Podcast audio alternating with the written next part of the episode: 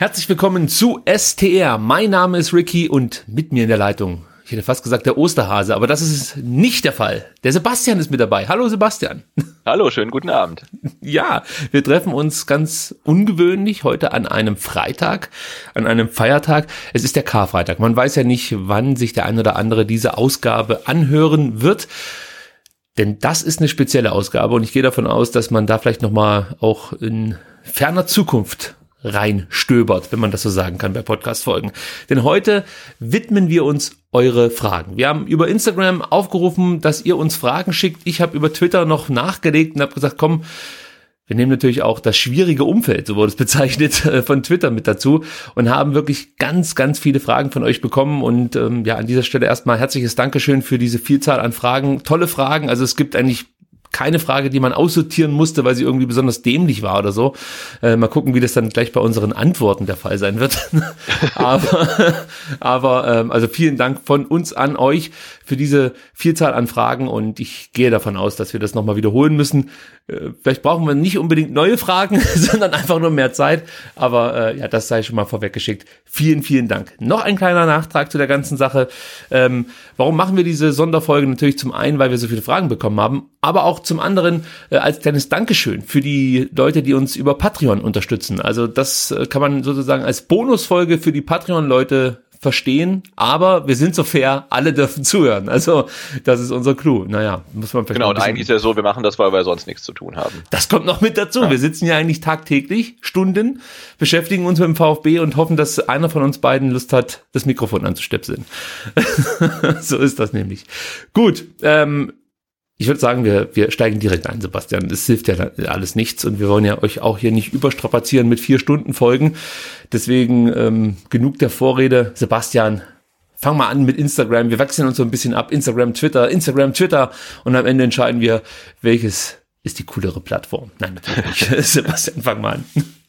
Äh, lass mal gucken, wir nehmen mal was ganz, ganz ähm, Spezifisches. Ähm, also wir haben die Fragen auch so ausgesucht, dass man sich die ähm, Folge auch wirklich auch nach dem Augsburg-Spiel anhören kann. Es werden jetzt keine Fragen zum Augsburg-Spiel kommen, sondern es sind alle Fragen, die auch nach dem Spiel äh, noch eine Antwort äh, bedürfen. Ähm, ich habe hier eine Frage von, wir nennen heute auch mal den Namen, denke ich, ne? Den, ja, ähm, ja das ist äh, NZTSXJ, also ich glaube, das kann man nicht aussprechen, auch wenn man es möchte, scheint ein Akronym zu sein.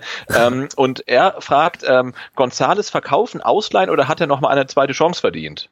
Steigen wir was mit etwas ganz Speziellem ein weil ja. Gonzales ja auch jetzt so ein bisschen Thema war, ähm, weil er in der Notenvergabe, Berichterstattung der Presse sehr, sehr schlecht wegkam. Er hat auch schlecht gespielt, äh, aber das ähm, kochte ja jetzt in der vergangenen Woche auch so ein bisschen hoch. Also, was sagst du zu Gonzales? Ja, also für mich ist das absolut jemand, den man hier weiter beim Verein beschäftigen muss. Ja, also ich finde, verkaufen geht gar nicht und ausleihen würde ich, glaube ich, auch nicht. Also wenn wir in der ersten Liga bleiben, könnte man darüber nachdenken, dass man den Spieler verleiht. Wenn wir in die zweite Liga müssen, ja, dann stellt sich die Frage für mich überhaupt nicht. Dann muss er definitiv hier bleiben, wird in der zweiten Liga wahrscheinlich deutlich erfolgreicher sein als in der ersten Liga und sich dann weiterentwickeln können. Ja, also für mich ist Nico Gonzales fest für 2019, 20 eingeplant. Sehe ich auch so, weil er kam, ne, ganz jung aus Südamerika hierher. Ähm, und da kann es wirklich tatsächlich mal sein, dass auch die erste Saison halt einfach mies ist und er in der zweiten explodiert. Ähm, und äh, das, die, diese zweite Chance hat er verdient, natürlich hat er die verdient und ähm, ja, er hat auch genug Geld gekostet, ähm, dass man ihn jetzt auch nicht gleich abschreiben kann. Ne? Das, äh, da kann der VfB sich eigentlich auch nicht leisten. Ähm, und insofern ho hoffen wir, dass er eine bessere zweite Saison spielt, nachdem er sich dann eingewöhnt hat. Ähm, oh ja, nicht alle äh, jungen Südamerikaner ähm, starten so schnell, so durch und spielen so solide, wie es ähm, Askasiba gemacht hat, nachdem er halt nach Stuttgart kam. Und insofern muss man mit ihm Geduld haben und die sollte man mit ihm auch haben, da sind wir uns einig.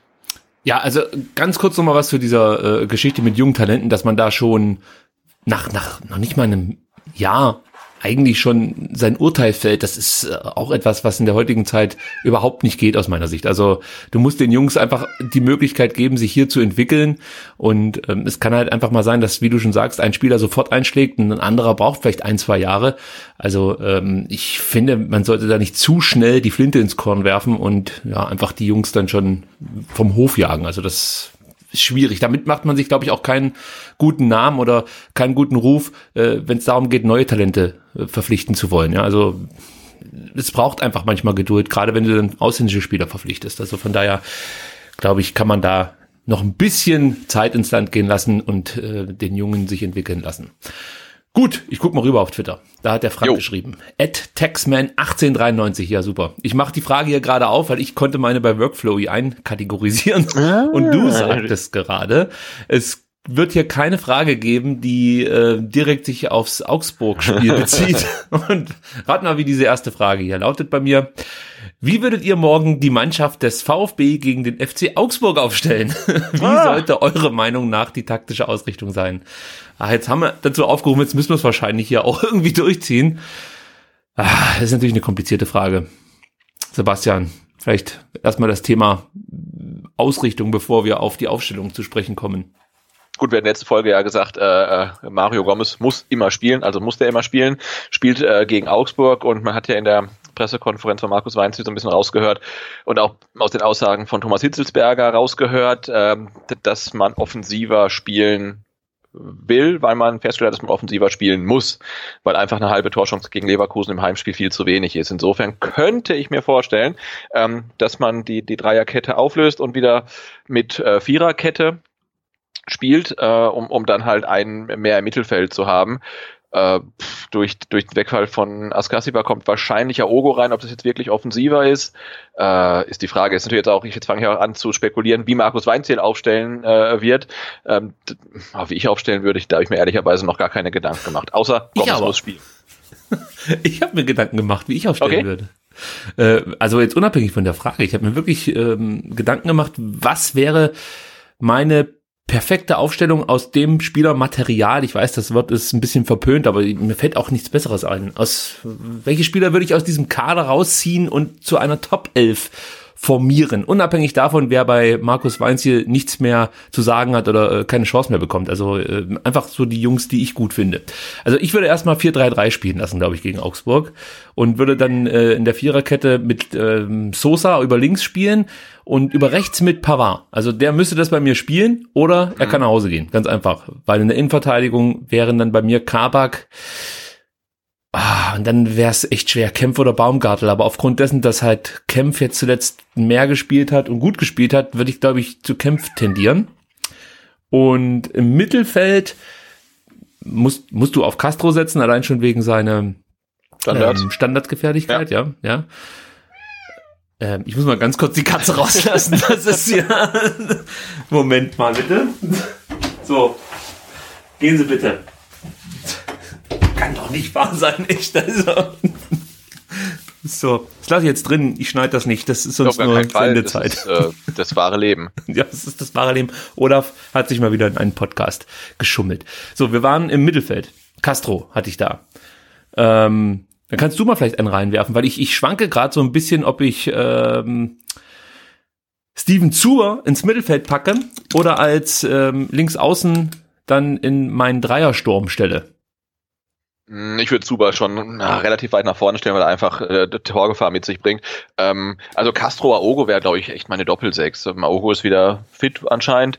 Ähm, der hat, hat Ruhe am Ball. Dann haben wir zwar ein sehr ruhiges defensives Mittelfeld, aber vielleicht ist das gar nicht so das, das Schlechteste. Also Aogo wäre meine zweite Nummer sechs da. Hm. Dann packe ich noch die Davi mit rein. So, dann habe ich die drei äh, ja. im, im, Mittelfeld, die das Ganze ein bisschen kompakt machen. Und über außen haben wir ja schon gesagt, Zuber, über links. Mhm. Jetzt bin ich gespannt. Über rechts, äh, Esswein hat sich bei mir in den letzten Spielen so ein bisschen auf die Bank ähm, ja, gespielt, möchte ich mal so sagen. Ähm, aber das Problem ist, ich sehe da keine richtige Alternative, wenn überhaupt Donis. Ja, ich wollte gerade sagen, das was Donis kann das ja auf rechts spielen. Ja. Donis und dann Gomez. Ja. Ja, also, warum nicht? Ein gutes Gefühl hätte ich damit auch nicht, muss ich ganz ehrlich sagen. Ganze aber Saison lang kein gutes Gefühl. Nee, mehr ist nicht zu holen. Ja, ich, ich wundere mich gerade so ein bisschen, weil ich äh, hier auf transfermarkt.de sehe, dass Shadrach Akolo als verletzt gemeldet okay. wird. Mal gucken, was der hat. Das kriegt er jetzt hier noch live in der Sendung mit. Aktualität. Aber Markus Weinzel sagte irgendwie, außer, außer Gentner sind oder alle, alle Ersatzspieler kann man auch bringen, außer Shadraka Holo. Dachte ich, meinte jetzt, dass der halt einfach komplett außen vor ist, ähm, oder dass er sich äh, jetzt äh, wirklich ähm, verletzt hat. Also ich finde ja auch keine weiteren Details dazu. Vielleicht ist das auch nur ein grafischer Fehler, den sie irgendwie, vielleicht haben sie das nicht geupdatet oder so, weiß ich nicht. Also wenn du den Spieler direkt anklickst, dann gibt's nichts zum Thema Verletzungen. Naja, er wird wahrscheinlich jetzt auch nicht unbedingt ausschlaggebend sein für das Spiel in Augsburg. Gut, haben wir die Frage abgehandelt. Du bist wieder dran. Ich bin dran. Ähm, Hut habe ich mir gar nicht vorbereitet. ähm, warte, warte, warte, warte, warte. Jetzt, ähm, ich glaube, wir springen einfach mal ähm, komplett äh, hin und her, oder? Ja. Wobei jetzt können wir noch eine ganz generelle Frage machen. Äh, äh, habt ihr noch die Hoffnung, dass der VfB die Klasse hält? Und wenn ja, wie? Fragt äh, Christian nicht 1893, sondern 1991. Ja, überraschend.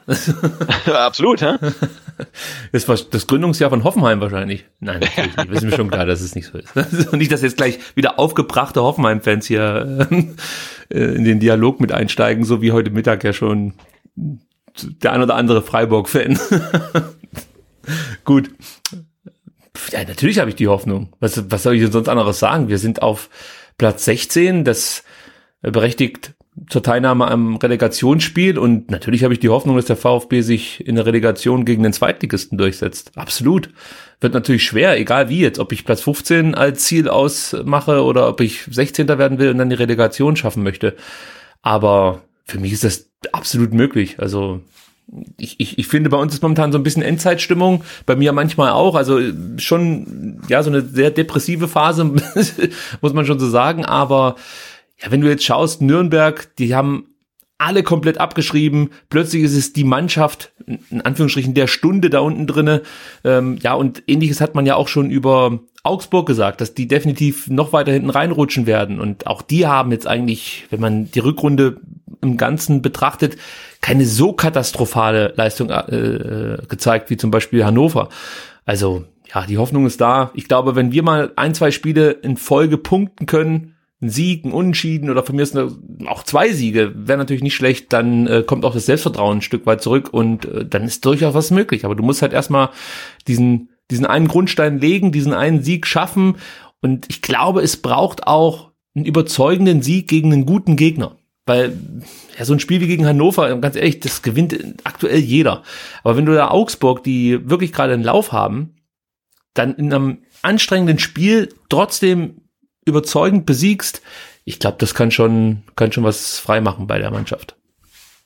Genau, ich denke auch Hoffnung gibt alleine schon der Tabellenplatz, ähm, auch wenn das jetzt komisch klingt, aber äh, gibt Hoffnung auf den äh, nicht direkten Abstieg. Ähm, und ähm, aktuell würde ich sagen, ist alles möglich. Das gilt ähm, aber sowohl fürs Positive wie auch fürs Negative. Also jetzt morgen das Spiel. Ich, ich halte es für möglich, dass der VfB in Augsburg äh, gewinnt. Ich halte es aber auch für möglich, dass der VfB in Augsburg äh, mit 4 zu 0 nach Hause ja. geschickt wird wieder. Ne? Also ich halte beides für möglich und bin gespannt, was kommt. Ähm, aber die Lage ist ähm, angespannt, aber noch nicht ganz hoffnungslos. Ähm, aber das Pendel kann aus meiner Sicht wirklich in, in, in beide Richtungen ausschlagen, weil die Mannschaften da unten halt so äh, so, so, so schnell ihre, ihre Stimmungslagen wechseln. Jetzt ist Augsburg nach dem Sieg in Frankfurt wieder oben auf, der VfB angenockt, ähm, kann sich wieder ändern. Es kann aber auch halt wirklich ähm, noch weiter in diese, in diese Richtung gehen. Gucken wir mal morgen. Und jetzt gucken wir wieder auf Twitter. Ed der Stuttgarter Unterstrich, besser bekannt unter dem Namen Eddie, fragt, welcher Trainer äh, würdet, nee, welchen Trainer würdet ihr euch für die kommende Saison wünschen? Ein Glasner wäre, äh, wird es ja sehr wahrscheinlich nicht. So. Das ist cool, die Frage habe ich hier auch bei mir von, ah, von, von, von dimi.chris, dann kann ich die gleich abhaken, weil der hat das Identische gefragt. Das ist ja wunderbar. Da haben wir jetzt quasi gleich zwei Fragen ähm, äh, in Beantwortung. So, dann sag mal, wen wünsche dir? Schwierig, ne? Also es kommt mhm. ja erstmal darauf an, in welcher äh, Liga ähm, der VfB nächstes Jahr spielt. Äh, denn wenn es in die zweite Liga geht, äh, musst du ja einen Trainer holen, äh, von dem du denkst, dass man oder sicher ist, dass man nach einem Jahr gleich wieder hochgeht. Das kann dann, wie es beim letzten Abstieg war, mit dem Jos Luhukai so eine Nummer sicher Lösung sein, die halt nicht funktioniert hat, auch wenn man halt erst den Trainer, dann den Sportvorstand holte. Ähm, dass man dann nochmal so eine Lösung wie Hannes Wolf, was ja wirklich eher eine Risikolösung ist, macht halte ich dann für eher unwahrscheinlich, weil man muss ja zwangsläufig so schnell wie möglich wieder hoch. Wenn man in der Liga bleibt, ähm, dann kann man jemanden holen, von dem man denkt, naja, da schaffen wir auf jeden Fall im ersten Jahr mal den Klassenerhalt und dann baut der was auf. Ähm, grundsätzlich ist es mir natürlich lieber, jemanden zu holen, von dem man halt nicht genau weiß, was er macht, was er kann, also wirklich so Modell ähm, äh, Glasner oder Adi Hütter oder Hannes Wolf, äh, weil die Leute ja immer noch so eine gewisse Fantasie mitbringen oder in den Fans äh, entfachen, ne? wo man denkt, hey, unter denen könnte was funktionieren, während wenn so ein, ich sag jetzt mal, Dieter Hacking, ich weiß nicht, ob der zum VfB kommen würde, da weiß du halt ganz genau, was du kriegst. Das ist wahrscheinlich nicht schlecht, ähm, aber da ist halt der, der entfacht ja keine Fantasie mehr bei den Fans, ne? Also weil der, der war halt schon überall, macht immer das Gleiche und es ist okay, bis gut und irgendwann klappt es nicht mehr und ähm, deswegen, ich würde glaube ich lieber irgendwie so äh, jungen Unbekannten natürlich, also Hannes Wolf 2.0 oder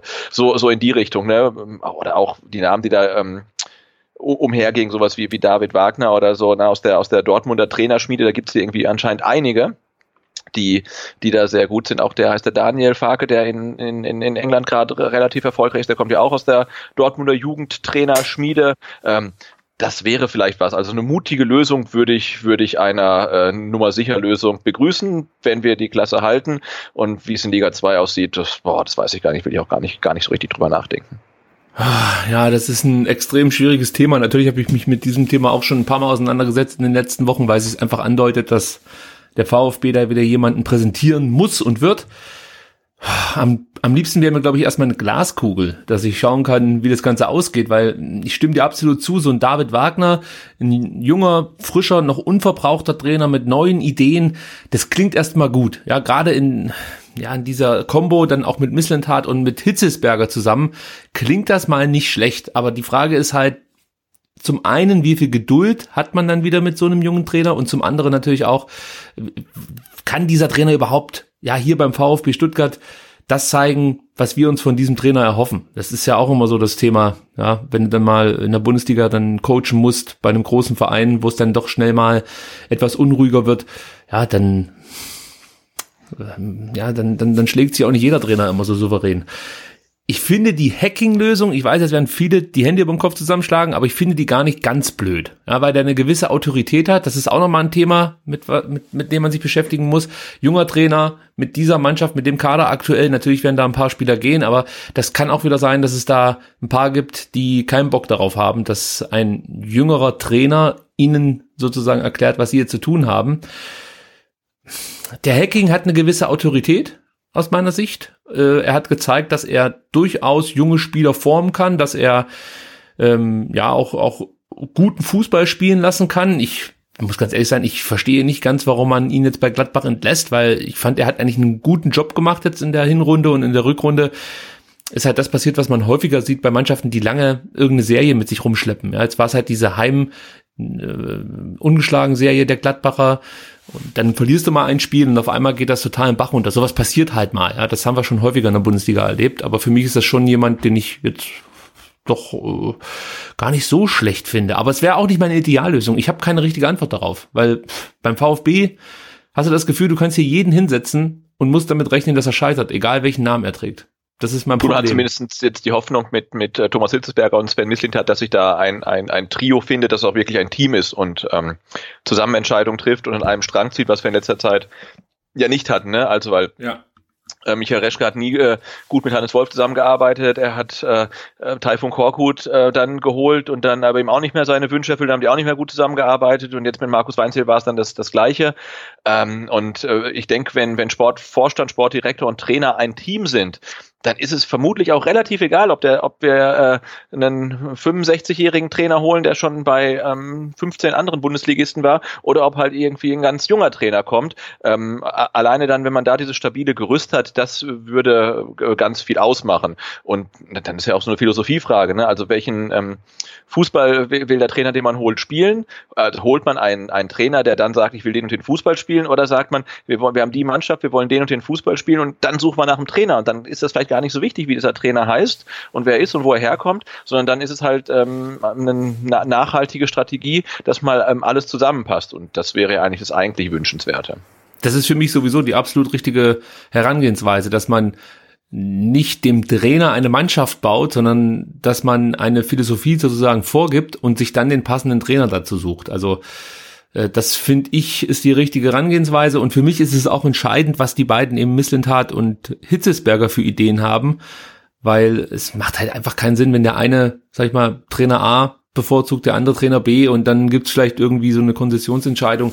Das, das macht für mich alles keinen Sinn. Es muss jetzt jemand gefunden werden, mit dem beide gut leben können und dann, finde ich, muss man Missentat und Hitzesberger auch erstmal dieses Vertrauen vorschießen und hoffen, dass sie ja einfach auch ein bisschen Glück haben. Ja, also weil ich, ich, ich musste auch ein bisschen schlucken, als ich gelesen habe, dass Misslintat Markus Weinz hier gar nicht so schlecht findet. So, ähm, aber auf der anderen Seite, um das wirklich beurteilen zu können, ob Weinz hier, hier noch eine Zukunft hat, müsste ich wissen, wer sind die Alternativen? Ja, wenn jetzt so Kandidaten wie Glasner, Wagner, was weiß ich, Hacking, also alles, was so auf der Hand liegt, abgesagt hat, und du musst dich dann wirklich mit so jemandem wie Gistul auseinandersetzen, weiß ich nicht, ob du dann unbedingt den Trainer tauschen musst, weil so viel Unterschied sehe ich da zum Beispiel jetzt nicht zwischen Gistul und Weinziel. Also äh, das ist ein ganz, ganz schwieriges Thema. Ich würde mir wünschen, wir würden nicht schon wieder über den Trainer diskutieren müssen, aber es deutet sich zumindest an, dass da was passieren wird, spätestens in der Sommerpause. Wenn nicht schon, nächste Woche. Mal gucken.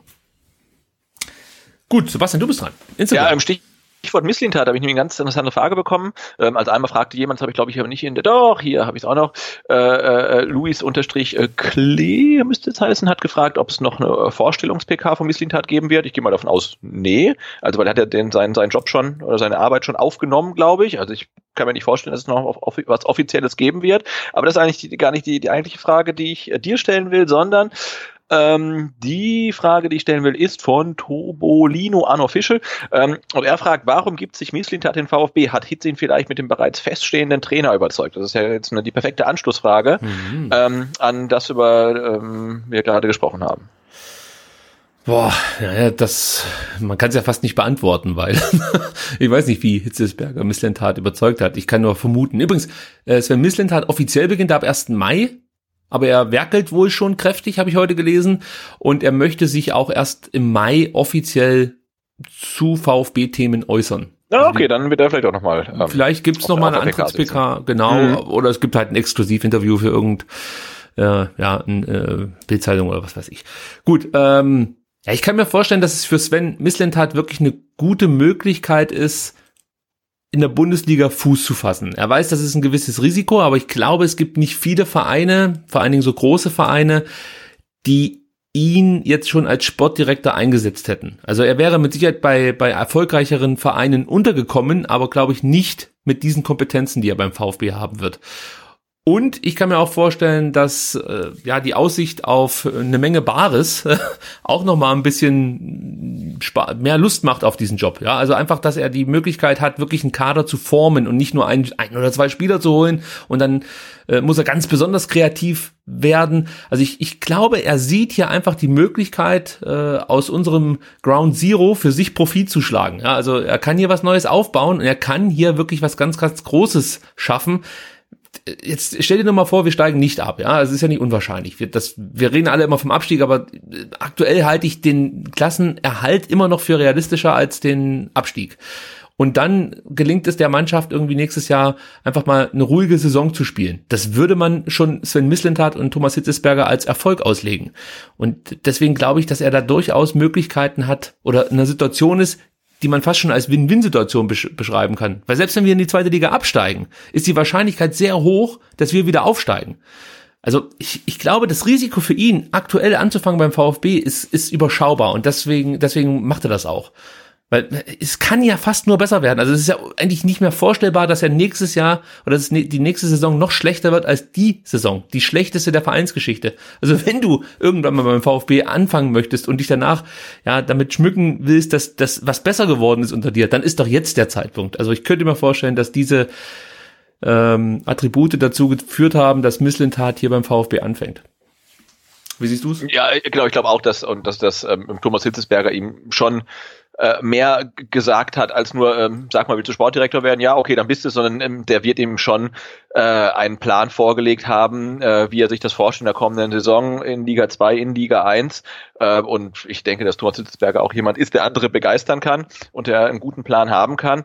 Äh, und und, und Misslint hat wird das Gefühl gehabt haben, dass er hier in Stuttgart äh, was bewegen kann und dass er nicht beim ersten Misserfolg halt irgendwie dann gleich äh, wieder äh, auf die Straße gesetzt wird. Ähm, und deswegen glaube ich auch, dass diese Gestaltungsmöglichkeit, die er hat bei einem doch relativ renommierten Club, einem Traditionsverein, ähm, dann auch mehr äh, ähm, wert ist als irgendwie ähm, ein dicker Gehaltscheck. Also sicherlich wird er auch nicht schlecht verdienen, aber ich kann mir nicht vorstellen, dass das ähm, der Hauptgrund war, weil ich glaube, viel Geld hätten auch andere gezahlt, weil er ja doch ähm, als Kaderplaner zumindest mal ähm, ganz oberes Regal ist, äh, wenn er von Arsenal kommt.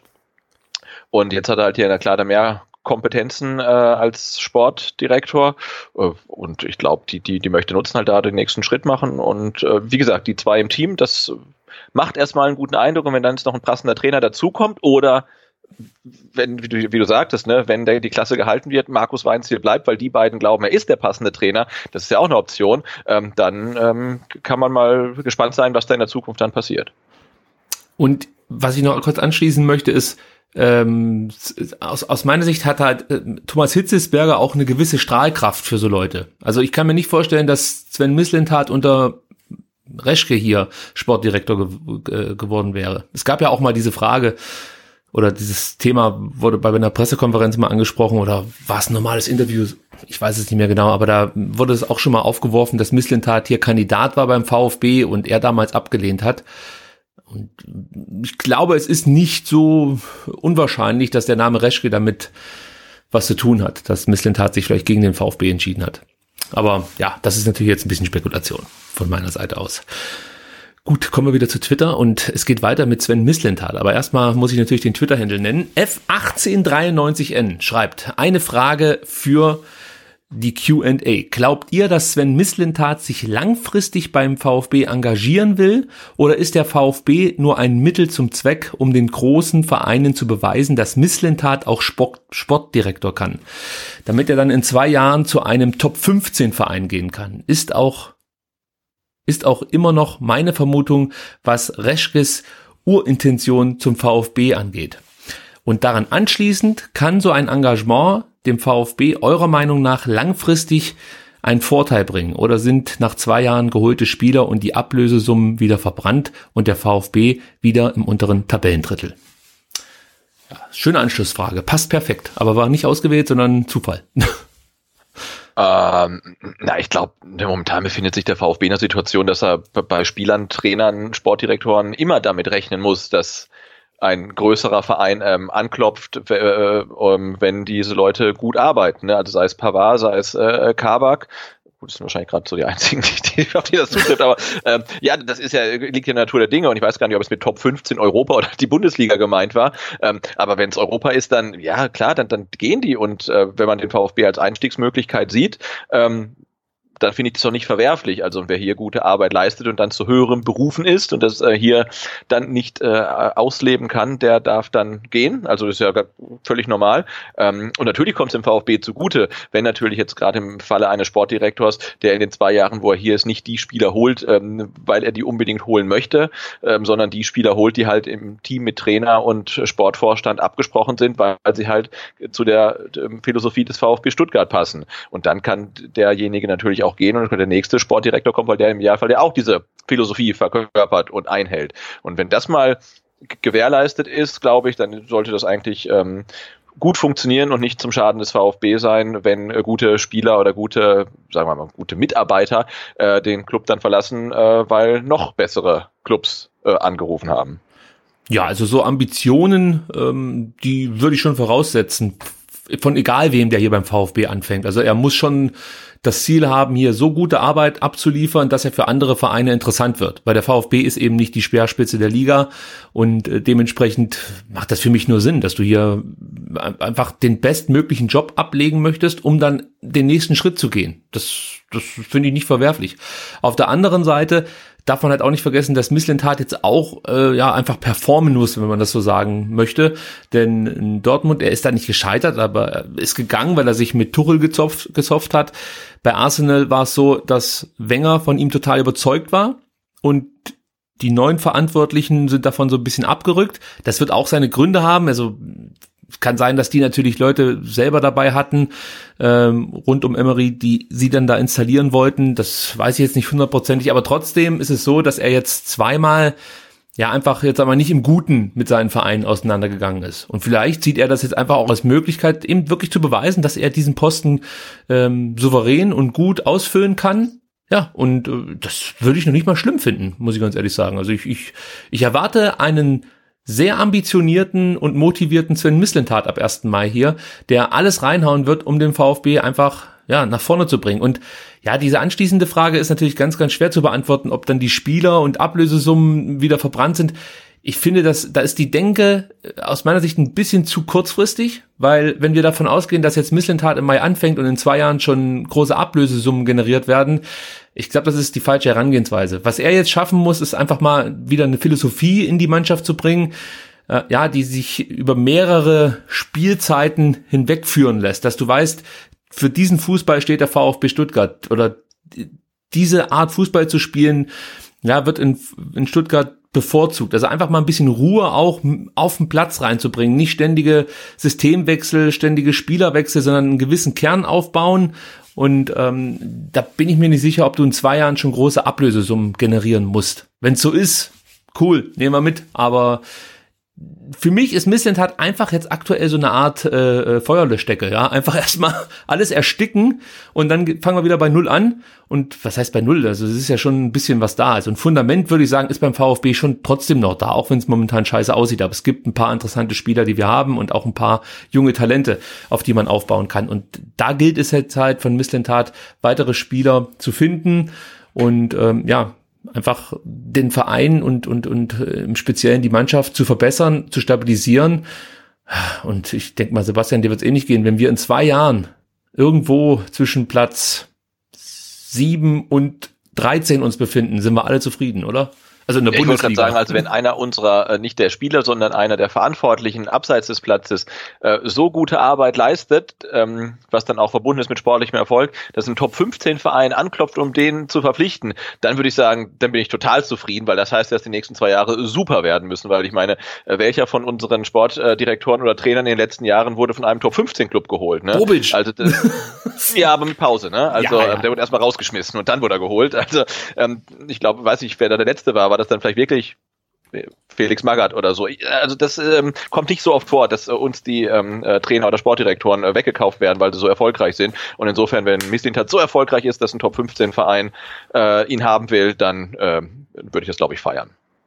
Ja, genau.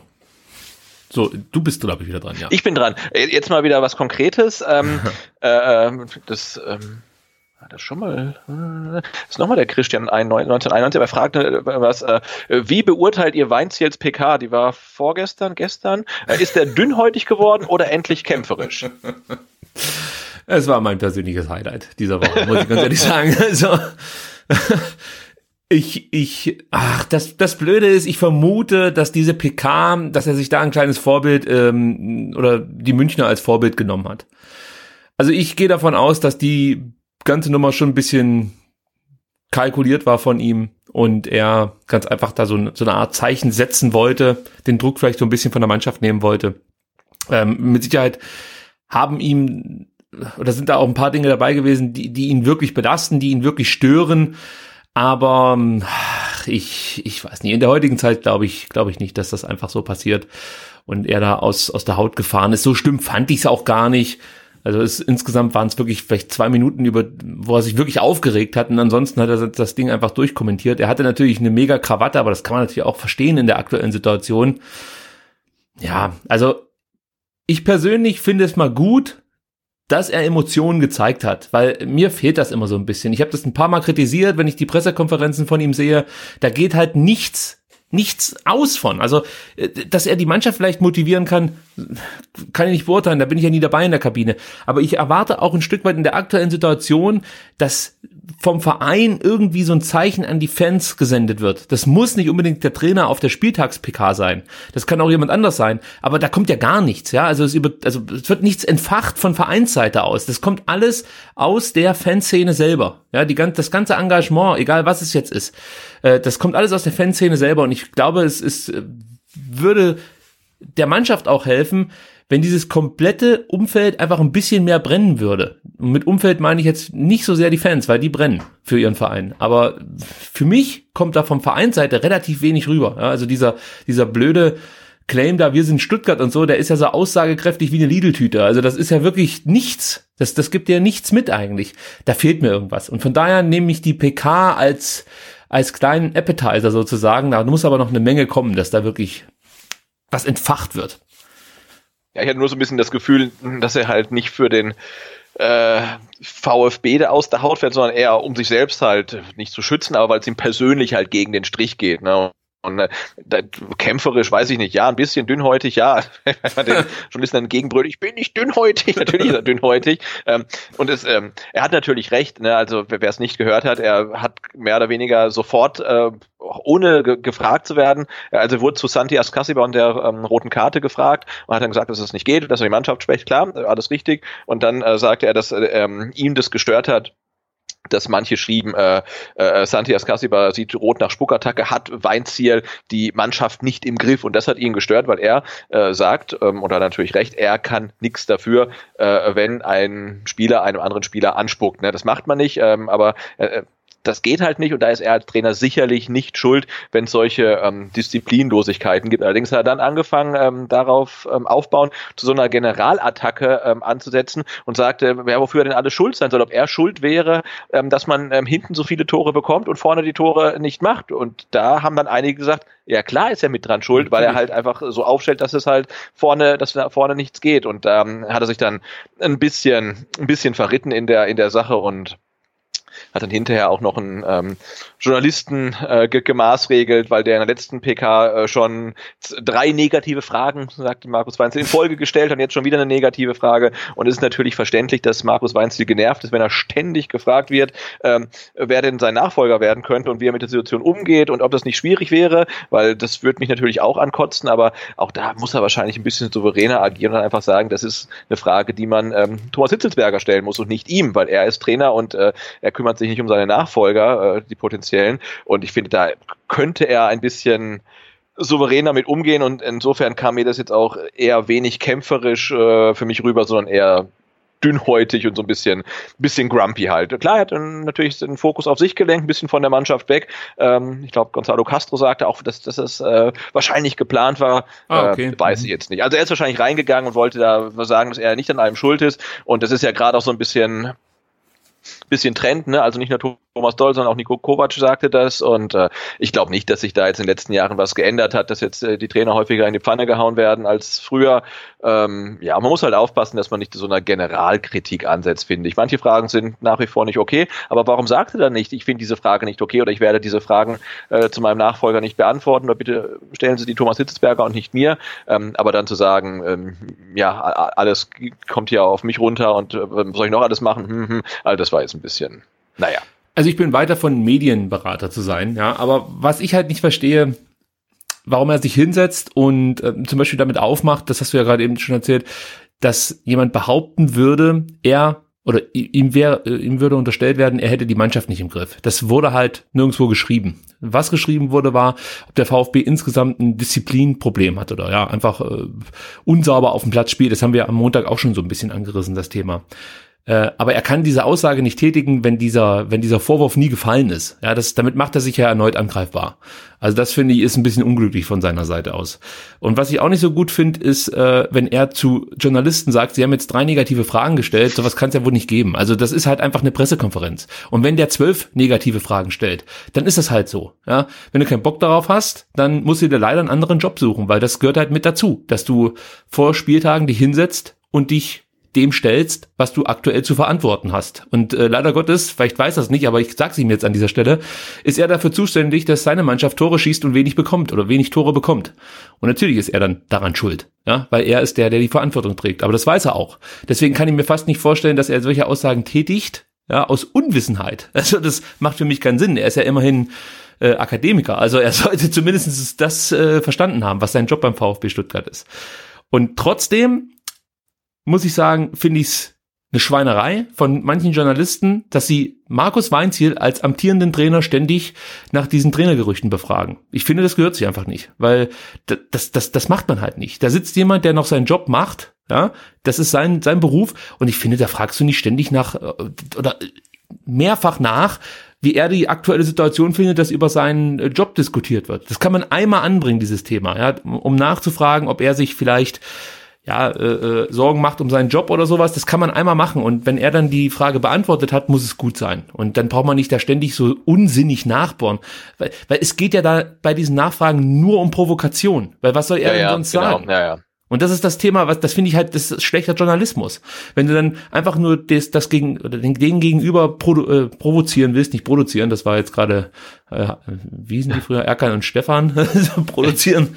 Nee, wenn du den immer nur provozieren willst, warum? Also lass es doch einfach gut sein. Das Thema ist doch eigentlich relativ klar. Natürlich hat der einen mega Hals, weil es aktuell nicht läuft und er hat mit Sicherheit auch keinen Bock, hier den Job wieder zu verlieren beim VfB Stuttgart. Äh, auf der anderen Seite ist halt auch vielleicht eine gerechtfertigte Frage, die wurde ihm auch gestellt, ob er überhaupt noch Bock hat, hier diesen Job auszuüben. Sowas kann man gerne fragen, aber nicht ständig, ja, wie finden Sie das, dass der Glasner vielleicht kommt und was weiß ich. Das geht nicht. Das ist für mich ähm, auch schlechter Journalismus, ja. Gut. Nächste Frage? Machen wir. Jo. Also, Petra fragt auf Twitter, äh, und das ist, nicht, ist wirklich eine schöne Frage, die, äh, ach, ich stelle sie einfach mal. Was ist der Plan mit der U21 bei Abstieg in die Oberliga? Sehr gute Frage. Da muss man erstmal drüber nachdenken, Sebastian. Ich habe ich hab da noch nie drüber nachgedacht. Ich natürlich auch nicht, bis ich diese Frage gelesen habe. Es ist aber eine berechtigte Frage, weil du spielst halt dann äh, plötzlich äh, nicht mehr in einer Profiliga. Das ja, das halt scheint ja schon, schon so zu sein, genau, dann kannst du halt dann auch deine äh, Spieler, die halt in der ersten nicht zum Zuge kommen, nicht runterschicken, um da ähm, Einsatzzeit sammeln zu lassen, weil dann einfach das Level zu schlecht ist. Und es hat sich ja sowieso so ein bisschen rauskristallisiert, dass äh, die U19 eigentlich die, die, die, die zweite Mannschaft ist, aber halt nicht dafür geeignet ist, um Profis ähm, äh, Spielzeit äh, zu, zu geben. Äh, und ich weiß nicht, aber für die U21 wurden jetzt auch äh, vorwiegend irgendwie Ü30-Spieler geholt, so in, mhm. in, der Winterpause, wie ich das mitbekommen habe. Und äh, Michael Reschke wollte sie ja sowieso abschaffen. Und äh, äh, ja, die, die führte, glaube ich, so ein bisschen so ein Stiefmütterchen da sein. Aber vielleicht weißt du da mehr, weil ich bin da echt, äh, habe da wenig Expertise. Also ich gehe davon aus, dass unter Hitzesberger die U-Mannschaften wieder einen höheren Stellenwert äh, bekommen werden. Also das, das kann ich mir nicht vorstellen, dass die weiter so stiefmütterlich behandelt werden wie unter Reschke. Reschke war ein klarer Gegner von diesen U21 oder U23 Mannschaften. Und ich glaube, das sieht unter Hitzesberger anders aus. Und ich kann mir auch vorstellen, dass das mit ein Grund war, warum Reschke und Hitzesberger sich nie ganz grün waren. Ähm, also das ist jetzt eine Unterstellung meinerseits, ist schon klar, aber man hat ja schon so ein bisschen das Gefühl gehabt, dass, dass die beiden jetzt nicht unbedingt mega gerne miteinander arbeiten. Ähm, ich hoffe, dass die U19-Jungs, die jetzt dann praktisch ähm, rauskommen aus der U19, vielleicht mit der U21 dann an die erste Mannschaft wieder herangeführt werden. Also was ich damit sagen will, ist, es gibt einige interessante Spieler, die jetzt aktuell bei der U19 sehr erfolgreich sind, denen ich aber diesen, diesen großen Sprung in eine Erstligamannschaft oder Zweitligamannschaft noch nicht zutraue. Für die ist vielleicht so eine Zwischenrunde, auch wenn die Oberliga qualitativ nicht so gut ist, aber so eine Zwischenrunde in der U21 gar nicht so verkehrt. Es wäre natürlich besser, wenn wir in der Regionalliga spielen würden. Aber wenn es dann so ist, dass es Oberliga ist, mein Gott, dann lass die Jungs ja noch mal ein bisschen kicken, äh, dass sie überhaupt beim VfB auch weiter bleiben und nicht sich anderen Vereinen anschließen. Das ist halt einfach meine Hoffnung. Aber wie es dann wirklich konkret weitergeht mit der U21, ist schwer zu sagen. Dann wird das Ziel lauten Wiederaufstieg. Äh, ja, was soll es auch sonst sein? Und äh, ich kann mir nicht vorstellen, dass die abgeschafft wird. Also das sehe ich unter Thomas Hitzesberger nicht, wenn die Frage in diese Richtung abzielt. Ja, vermutlich nicht. Wenn der NLZ-Leiter oder der ehemalige NLZ-Leiter jetzt der Sportvorstand ist, dann äh, wäre das ein ziemlich komischer Move, äh, wenn er äh, seine eigene Arbeit dann quasi äh, äh, dem, dem Boden gleich macht. Also ja, das macht einem ja Hoffnung, dass da wieder ein bisschen, bisschen mehr geht in den U-Mannschaften. Das sieht ja auch äh, nicht bei der U21, aber drunter sieht es ja mittlerweile auch wieder besser aus, als es schon mal der Fall war. Ja, also das wird wirklich interessant zu sehen sein, wie man jetzt ähm, diese, diese guten Jahrgänge in den Profikader mit übernehmen kann. Also, dass da nicht jeder irgendwann bei der ersten Mannschaft auftauchen wird, ist klar. Aber aus der U19 müssen es eigentlich schon mindestens zwei Spieler sein. Mindestens. Die irgendwann mal hier bei uns in der ersten Mannschaft auftauchen Da schließe ich doch äh, gleich an mit einer Frage von äh, Seandro 1893 Gre. Der fragt nämlich, gibt es Spieler, die nächste Saison aus dem Nachwuchs aufsteigen könnten? Ja, gibt's. also sehen wir, sehen wir, sehen wir Aidonis und äh, Dayaku dann äh, bei den Profis. Äh, ich bin mir nicht sicher, ob beide direkt bei den Profis spielen werden. Also sind ja noch relativ jung. Ich glaube, beide sind noch 17, oder? Oder ist, nee, der Jaku ist glaube ich schon 18 inzwischen. Also da könnte ich mir vorstellen, dass der Jaku vielleicht aber natürlich Stürmer ist auch schwierig, Mensch. Der wird nicht allzu viele Ein Einsatzminuten bekommen. Also ich sag, oh, ich, ich, ich will mich nicht richtig festnageln, das merke ich gerade schon. Also der ist, der ist vor, vor was ist der 19, der ist vor einer Woche ist er 18 geworden. Also ich würde mich freuen, wenn aus der U19 mindestens einer mal im Profikader ist und dann auch regelmäßig zumindest auf der Bank sitzt. Ich möchte jetzt noch gar nicht davon sprechen, dass der dann immer spielt, aber was ich jetzt zum Beispiel nicht so gut finde, ist, wenn du jemanden hochziehst und dann schafft er es noch nicht mal in Kader. Ja, das ja. bringt dem Spieler gar nichts. Ja, also ich finde, wenn du jetzt sagst, du möchtest jemanden in den Profikader berufen, dann muss der zumindest mal im Kader stehen. Also das, äh, das kann nicht anders sein. Sonst, sonst kannst du dann auch in der U21 parken, in Anführungsstrichen. Und ich weiß halt nicht, welcher von diesen äh, talentierten Spielern da schon das Zeug hat, sich wirklich gegen die etablierten durchzusetzen. Das ist halt etwas, was ich nicht so richtig einschätzen kann. Ich fand, Aidonis hat das nicht schlecht gemacht in Wolfsburg. Also den fand ich ja. jetzt nicht schlechter als viele andere in dieser Saison beim VfB. Also warum nicht Aidonis hochholen? Aber mit 17, gut, der wird jetzt auch bald 18, sehe ich gerade, am 22.05. Also äh, vielleicht wäre das ein Kandidat. Und wen ich halt immer noch gerne mal, äh, vielleicht auch mal in der ersten Mannschaft oder zumindestens äh, bei Testspielen sehen würde, ist Erik Hottmann. Also ich halte einfach mhm. viel von ihm. Äh, das ist, der, der ist so engagiert, der Typ. Aber man sagt ihm mal so ein bisschen nach, dass er vielleicht nicht ganz den, den, den Sprung in die Bundesliga schaffen kann. Aber er ist, ist eigentlich seit Ewigkeiten auch in den U-Mannschaften der deutschen Nationalmannschaft ein wichtiger Bestandteil. Der würde mich auch mal interessieren. Ja, das sind so die ersten drei. Und was man ja auch nicht vergessen darf, ist, ähm, es gibt ja noch ähm, einen Spieler namens Roberto Massimo. Ja. Der nach der Saison zu uns kommt, vielleicht. Danach sieht's Oder, aus, ja. ja. Ne, also der hat jetzt, äh, der letzte vor der Saison von Arminia Bielefeld gekauft worden ist und gleich zurückverliehen wurde. Ähm, der ist auch 18. Der hat jetzt halt natürlich in dieser Bundesliga-Saison halt ganze vier Spiele gemacht und ein Tor geschossen halt. Ne? Also vielleicht wird er noch ein Jahr ähm, äh, länger verliehen, muss man abwarten. Und ähm, dann haben wir, und der ist ja meines Erachtens dann schon Profi beim VfB in der ersten Mannschaft, unsere Nummer 29. David Kopacz. Ja. Ja, ja, es ist, wie gesagt, den gibt es ja auch noch. Ne? Also der hat, der 13 Spiele gemacht in der Regionalliga, ein Tor geschossen, ja. vier gelbe, gelbe Karten bekommen. Also auch der ist ja noch da irgendwie. Den würde ich, den haben wir ja noch nie gesehen. Ne? Den würde ich auch mal gerne spielen sehen irgendwie. Ja, also ohne in der Regionalliga ein Spiel gucken zu müssen. Ich, ich habe ihn wie gesagt einmal in einem Testspiel gesehen und fand das sehr interessant, was er da gezeigt hat und, und, und vielversprechend auch ein Stück weit. Aber es kann es natürlich gegen SS, SSV Reutlingen jetzt nicht unbedingt ja, als Gradmesser sehen. Also das, das, das ist einfach ganz, ganz schwer von außen zu beurteilen, welche Spieler da wirklich eine Chance hätten. Guck dir Per Lockel an oder so, ja. Das sind ja auch, das ist ja auch ein mega geiler Spieler eigentlich, so in der U19 und ich habe ihn auch äh, beim Hallenturnier gesehen. Ich glaube, doch, der habe ich auch beim Hallenturnier gesehen, genau, ja, ja, klar. Äh, beim Mercedes-Benz Cup. Und da hat er auch eine gute Partie abgeliefert ja. oder äh, mehrere gute Spiele gezeigt. Da sind schon Leute da, auf die ich Bock habe. Die Frage ist halt, ob dieser Sprung gelingt, weil das, das hörst du immer wieder, dieser Sprung von der U19 dann wirklich in den Männerfußball. Der ist so riesig, der ist so so groß, dass viele große Talente, die bei der U19 richtig erfolgreich waren, dann diesen letzten Sprung eben nicht schaffen. Aber wenn ich mich festlegen müsste, Aidonis und Dayaku sind weiterhin für mich zwei Spieler, mit denen ist zu rechnen und ich würde mich nicht wundern, wenn einer von diesen beiden auch fester Bestandteil ja, in der Saison 2019, 2020 beim VfB äh, ja eben in der ersten Mannschaft werden könnten.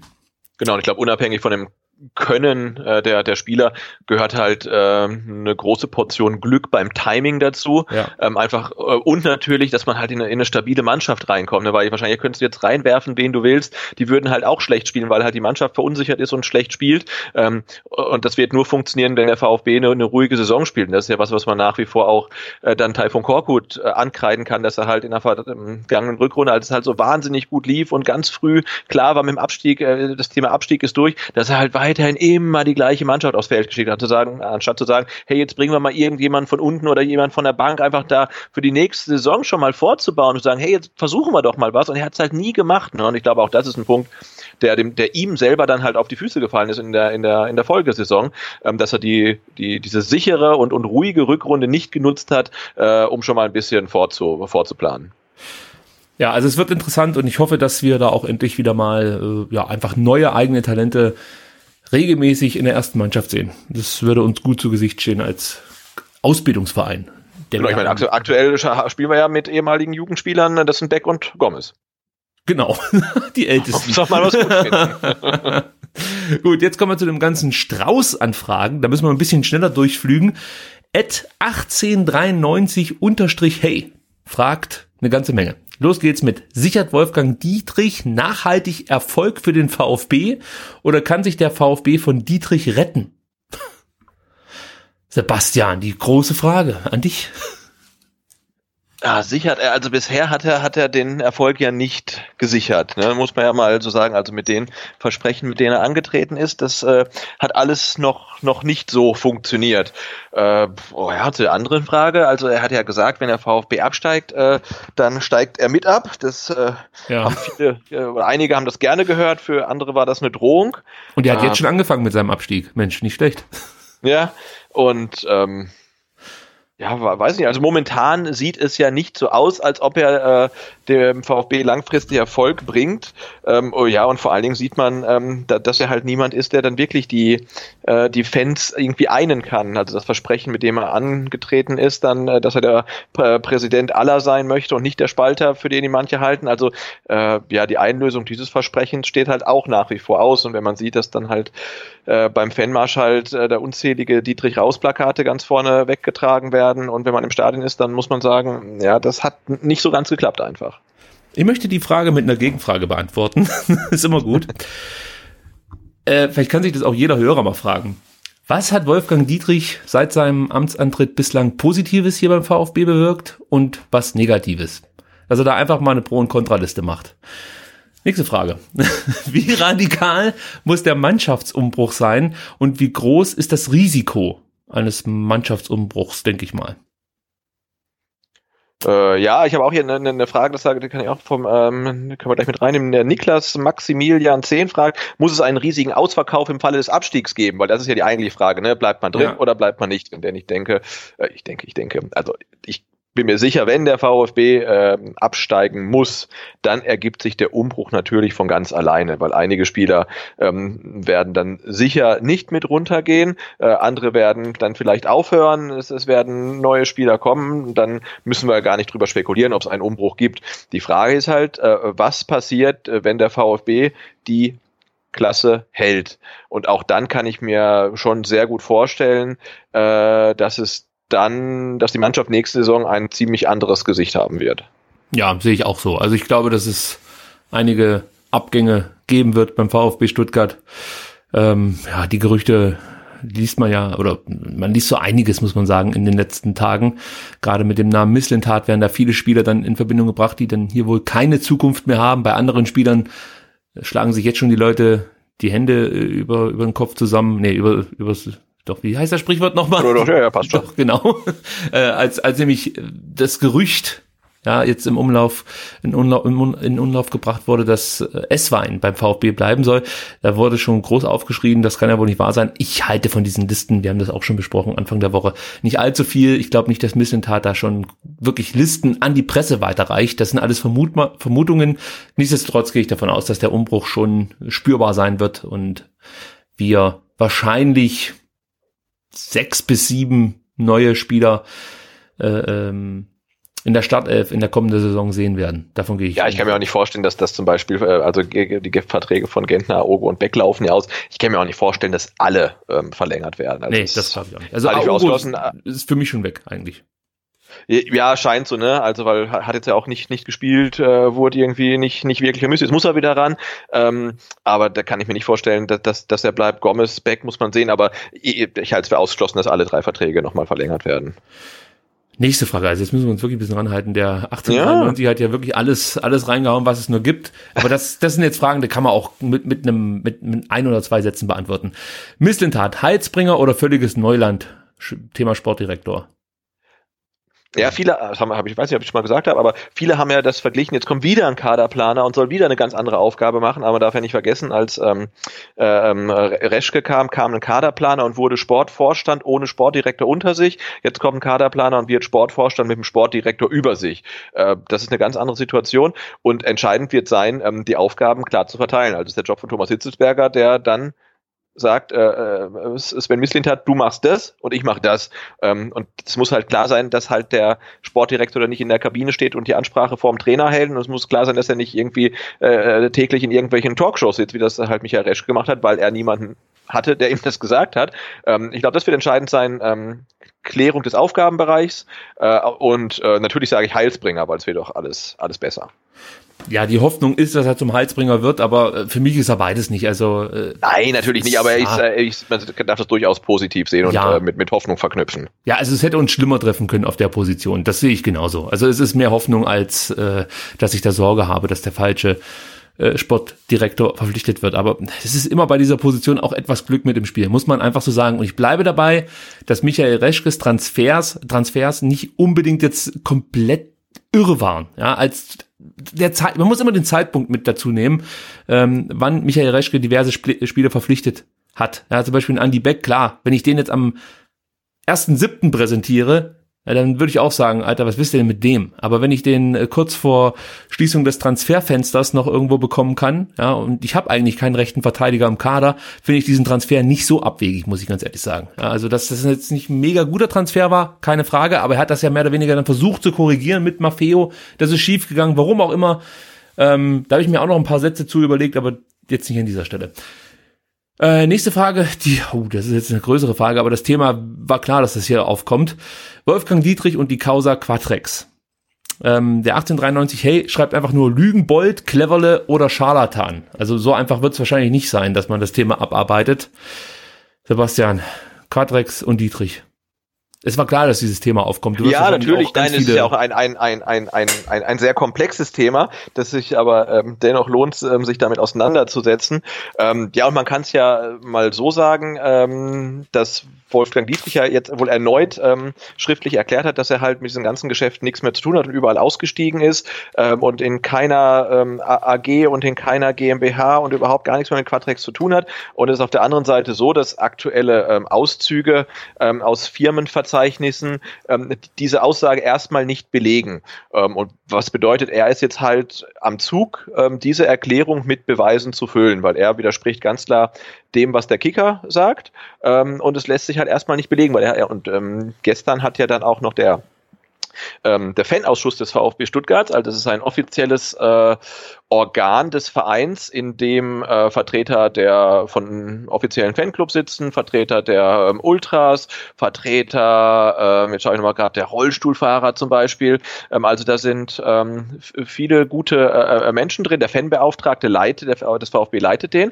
Und die haben jetzt ähm, einen Fragenkatalog an Wolfgang Dietrich geschickt, weil sie jetzt auch Klarheit haben wollen, ähm, wie er denn nach wie vor jetzt mit den Geschäften ähm, verbunden ist, die die Quadrex AG mit Fonds und GmbHs und überhaupt so treibt.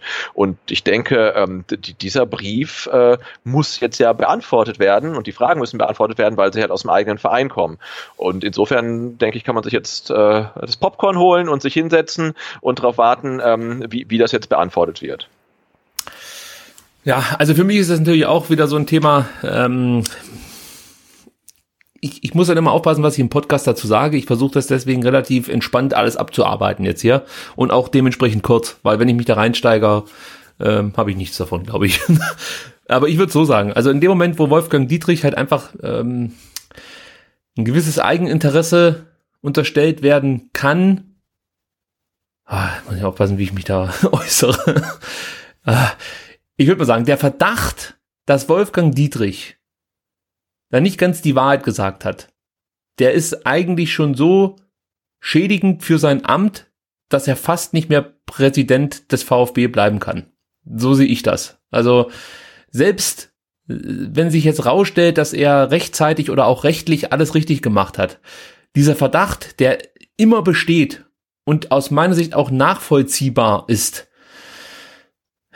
der macht für mich schon unmöglich, davon äh, sprechen zu können, dass das ein Präsident ist, der eben mein Verein repräsentiert. Das möchte ich einfach nicht mehr. Also ja, das ist ja die Sachen halt, das hat ja gestern äh, ähm, äh, Philipp Meisel auch in dem äh, Podcast gesagt, okay, dass man sich gehört, jetzt, ja ähm, aber er hat auch gesagt, also, dass man sich jetzt überhaupt äh, mit, äh, damit beschäftigen muss, äh, wer in welcher GmbH Gesellschafter ist und welche äh, GmbH äh, bei einer anderen GmbH Gesellschafter ist und wann wer denn punktgenau eventuell ausgestiegen ist. Allein die Tatsache, dass wir uns mit solchen ähm, juristischen oder unternehmerischen Details beschäftigen müssen, ähm, äh, zeigt ja schon, ähm, dass eigentlich was schief läuft, ne? weil so sollte es nicht sein.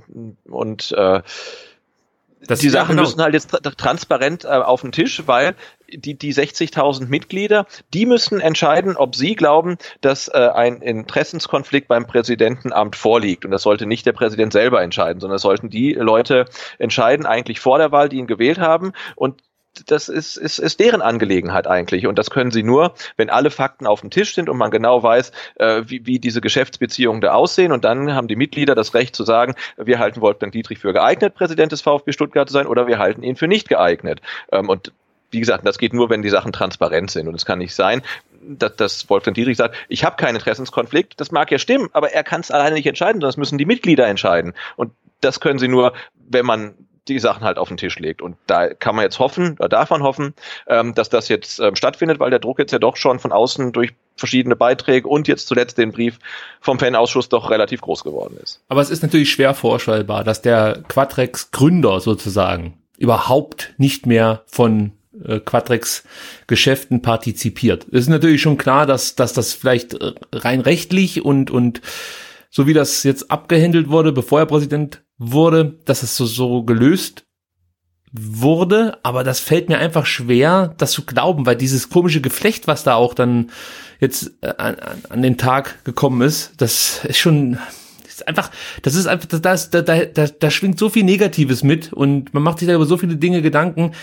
das kann für mich nicht der Präsident des VfB Stuttgart sein, ja. Das geht einfach nicht. Und ich finde es auch ein bisschen merkwürdig, dass es da nichts gibt vom Aufsichtsrat, nichts vom Präsidenten. Seit Sonntag ist dieses Ding einfach in den Medien präsent. Ich gehe schwer davon aus, dass das stimmt, was der Kicker, gesagt hat, dass man um ein Statement gebeten hat. Da hat sich nur Stefan Heim zugeäußert. Ähm, das finde ich, das geht halt nicht. Also da, auch das ist wieder diese Art und Weise, wie man damit umgeht, relativ schwierig für mich als Mitglied zu akzeptieren. Ich erwarte da einfach einen Präsidenten, der spätestens am Montag oder am Dienstag ein Statement rausgibt zu dieser ganzen, zu dieser ganzen Sache. Also das, ja, wie gesagt, ich will mich da ein bisschen zurückhalten, weil ich glaube, wenn du jetzt hier anfängst rumzuschreien, Leute zu beleidigen, schießt du dir nur selbst ins Bein. Ganz wichtig ist, dass das Thema nicht einfach im Sande verläuft, sondern dass da dran geblieben wird, ja, und dass da immer wieder weiter nachgefragt wird von Seiten der äh, Pressevertreter und natürlich auch von Seiten der Mitglieder. Also dieses Thema muss einfach an der Oberfläche bleiben, bis es nachhaltig geklärt wurde. Und aus meiner Sicht kannst du auch bei der normalen Mitgliederversammlung dann im Sommer äh, nicht einfach darüber hinwegsehen, dass zumindestens der Verdacht im Raum steht, dass der Präsident des VfB Stuttgart davon profitieren könnte, dass ein möglicher Relegationsgegner, ähm, sollte er den VfB Stuttgart besiegen in der Relegation, also dass der Prä Präsident davon profitieren könnte. Das ist etwas, äh, das steht einfach im Raum und ich finde, das muss man definitiv jetzt schleunigst ausräumen, dieses Thema. Und, und für mich geht selbst, wenn er nachweisen kann, dass er dass er mit diesen ganzen äh, Gewinnen da nichts mehr am Hut hat oder so, selbst dann geht's aus meiner Sicht für Wolfgang Dietrich hier nicht weiter, weil da sind so viele Dinge jetzt vorgefallen und äh, diese diese Frage, die ich ja davon in den Raum gestellt habe, was hat Wolfgang Dietrich bislang Positives in seiner Amtszeit geschaffen und was Negatives? Jetzt mal ganz ehrlich, innerhalb von fünf Minuten kriegst du eine Liste voll, also auf der Kontraseite, äh, da haben andere Präsidenten Jahrzehnte für gebraucht. Also das ist. Ich, ich verweise da aber auf die hervorragenden Strukturen und Platz sieben in der letzten Saison. Ja, und natürlich der Rückrunden-Vizemeistertitel. Rückrunden-Vizemeister, ja. Ist schon klar, Sebastian, er hat auch seine Argumente. Das möchte ich ja hier auch nicht unter den Tisch gern. Aber da sind so viele Dinge, ah, Vielleicht muss ich nachher einfach nochmal ins Mikrofon sprechen, ohne aufzunehmen, um alles loswerden zu können. nee, aber Gut. wie gesagt, ich, die, die, die, die, ähm, die schöne Situation, schöne Situation, aber ist, ist jetzt wirklich, ähm, der, der Ball liegt in der ähm, ähm Hälfte von Wolfgang Dietrich beziehungsweise vom VfB. Ne? Also es äh, kam, gab kein Dementi äh, zum, zum Kicker-Artikel. Äh, dieser Brief, klar, ist nach wie vor unbeantwortet, weil er von gestern Abend erst veröffentlicht wurde. Äh, aber ich denke, wenn der Vereinsausschuss, äh, der Fan, Entschuldigung, der Fanausschuss des Vereins an den eigenen Präsidenten Fragen stellt, begründete Fragen, ähm, dann kann der Verein das ja nicht aussitzen. Also diese Fragen müssen beantwortet werden, weil ein Nicht-Beantworten der Fragen äh, käme ja einem Schuldzugeständnis gleich. Und insofern, glaube ich, dürfen wir da was erwarten. Ähm, und äh, da, ja, ich glaube, es wird noch spannend werden. Ja, also ich hoffe, dass da schnell was kommt. Ja, anders kann ich nicht sagen. Gut, dann hat er noch eine Frage gestellt zum Thema Lieblingsfußballfloskeln, die über überspringe ich jetzt mal. Sorry, lieber 1893, aber da haben ja noch andere Leute äh, Fragen hier eingesandt. Da muss man jetzt Das nächste Spiel ist immer das nächste. So, genau, das ist unsere Lieblingsfloskel. Punkt. Äh, wenn ihr die Möglichkeit hättet, 250 Millionen für exakt drei neue Topstars auszugeben, äh, welche drei Spieler würdet ihr für den VfB verpflichten? Puh, ja, da müsste man sich wahrscheinlich jetzt wirklich lange Gedanken machen. Ja. Äh, ja, das mit 250 Millionen, da kommst du heutzutage auch nicht mehr weit für drei Spieler. Ja, also für den VfB Stuttgart würden mir da schon welche einfallen für das ja, die uns weiterbringen. Ja, das ist, wahrscheinlich würde ich auf so Spieler kommen wie, wie äh, Witzel, ja, finde ich einen hervorragenden Achter oder einfach so einen Mittelfeldstrategen, der uns absolut fehlt. Finde ich einfach phänomenal, so einen Typen. Dann irgendwas Schnelles für die Außen, wenn würden wir da verpflichten. Ähm, Kostic vielleicht. das kannst du nicht machen. Nee. Jaden Sancho, ich glaube, den kriegst du für 80 Millionen, habe ich gelesen. Ja, ja, genau. Den nehmen wir.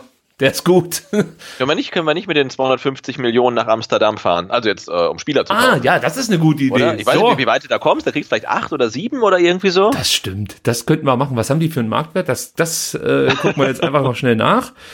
Ajax Amsterdam heißt die Stadt habe ich mir sagen lassen. Übrigens großartig, muss ich, muss ich wirklich sagen. Also das ist schon toll, was die Amsterdamer da äh, hinbekommen haben in der Champions League und zeigt ja auch, dass es nicht nur das Geld ist. Also Gesamtwert des äh, Kaders 420 Millionen das ist dann doch mhm. ein bisschen viel, ja, aber wir dann, können noch ein paar abgeben. Ja, nö, genau, dann wären es halt nur fünf oder so. Nee, aber das finde ich auch ein kurz da abzuschweifen, äh, cool, ne? Also äh, europäischer Wettbewerb, so langweilig der in den letzten Jahren auch war, dann auch weil es immer die gleichen Mannschaften waren, es war immer irgendwie Real Madrid und Juventus Turin und hm, und dass es dieses Jahr äh, echt cool ist und da äh, so ein paar, das Finale auch so ein, so ein 80er Retro-Finale sein könnte, irgendwie Ajax gegen Barcelona oder Ajax gegen, ähm, gegen Liverpool oder so. Ja, cool. schon ziemlich cool. Also, also Ajax Liverpool stelle ich mir auch als Spiel großartig vor. Ja. Also das wäre so mein Wunschfinale. Oder stehen die Paarungen fürs Halbfinale schon fest? Ja, ja, ja, ja, ja. Also äh, entweder ist Tottenham oder ähm, ähm, Ajax äh, im Finale, weil Barcelona auf Liverpool trifft. Die losen jetzt ja mittlerweile, okay. warum auch immer, Viertelfinale und Halbfinale äh, schon äh, gleich mit aus. Na gut. Es sei also ein Underdog mit Ajax oder Tottenham ist auf jeden Fall im, im Finale. Und ich hoffe nicht, dass es halt Liverpool gegen Tottenham wird, weil das wäre irgendwie dann auch wieder. Ja, das stimmt. Nee, Ajax bitte gegen, und wenn es nach mir geht, gegen Liverpool. So. Dann hat er noch eine Frage gestellt zum Thema, was wurde eigentlich aus diversen Spielern? Aber auch da würde ich sagen, das verschieben wir auf eine andere Q&A, weil wir einfach noch so viele Fragen haben und nicht mehr so viel Zeit. Lieber 1893 unterstrich hey, vielen Dank für dieses wirklich kriegt krieg ein Fleißbienchen auf absolut, jeden Fall. Absolut, absolut. Schnell wieder rüber zu Instagram. Äh, ja, wo wir gerade äh, Champions League Niveau ähm, hatten. Ähm, äh, Jonas Stolze fragt, sollte der VfB seine Marketingkampagne weiter verfolgen? Wir sind Stuttgart. ja, Marketingkampagnen.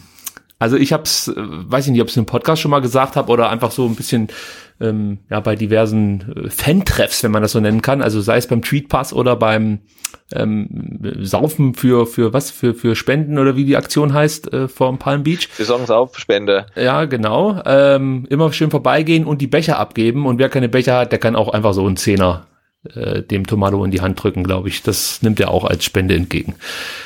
Aber was ich eigentlich sagen wollte, ist, äh, diese Marketingkampagnen finde ich immer ein bisschen schwierig. Ich bin felsenfest davon überzeugt, wenn man ähm, was etwas authentischeres bringen würde, dann können die auch funktionieren. Ja, meine Idee ist halt, dass, dass du wirklich Leute nimmst, die irgendwie für diesen Verein auch stehen, die äh, eine gewisse ja, Reputation unter den meisten Fans haben. Und da fällt mir halt immer so jemand ein wie der Moishi. Wenn sowas gäbe wie Moishis Tagebuch oder was weiß ich, irgendwie sowas in der Art, glaube ich, dass du damit viel mehr erreichen könntest, wenn der das überhaupt machen würde, sage ich jetzt mal, ähm, als, als mit solchen sinnlosen Kampagnen. Ja, die wirklich, die stehen halt für nichts. Ich kann mich nicht mehr, mehr darüber aufregen, ganz ehrlich. Da machen die eine Marketingkampagne, um in dieser Marketingkampagne noch eine Marketingkampagne unterzukriegen heute. Ja, mit diesem Gin, Gin Star.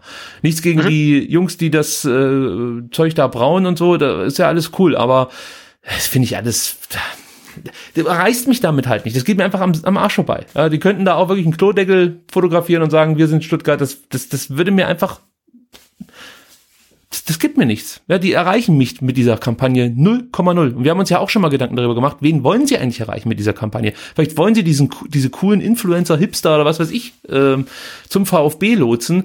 Aber das wird halt so nicht funktionieren, glaube ich. Und die Fans, die sie haben, die, ja, treten sie damit eigentlich noch in den Arsch, muss man sagen, mit diesen Kampagnen. Deswegen, pff, was ich, ja, ich finde halt das Tragische ist, ne, mittlerweile empört sich ja niemand mehr drüber. Also nicht mal das. Also am Anfang kam ja die ersten Motive und oh, Pärchen aus, aus Berlin, äh, so ein Mist und wer ist das, war noch nie im Stadion und so weiter. Da war ja noch so ein bisschen äh, ja, Toho Boho meistens negativ ähm, und mittlerweile äh, kriege ich die, die, die Motive ähm, zum ähm, acht Stunden nach Veröffentlichung zum ersten Mal zu sehen, weil niemand drüber schreibt. Ähm, und, und wenn man sich mal so die Zahlen und die Likes dran, drunter anguckt, ne, die der VfB dann, da hat die sind ja verheerend. Also äh, es interessiert niemand mehr. Es kommt irgendwie, glaube ich, alle zwei Tage ein neues Motiv. Man guckt halt drüber, guckt sich die Kommentare an, da schreiben dann drei Leute, bitte lasst es jetzt gut sein und mehr kommt da nicht mehr. Ne? Also es ist halt, äh, das veräppt jetzt halt so langsam, ähm, weil sie halt irgendwie von Anfang an nicht gut war und mittlerweile nicht mal mehr mit ähm, Kritik äh, versehen wird, sondern eigentlich gar nicht mehr beachtet wird. Deswegen würde ich sagen,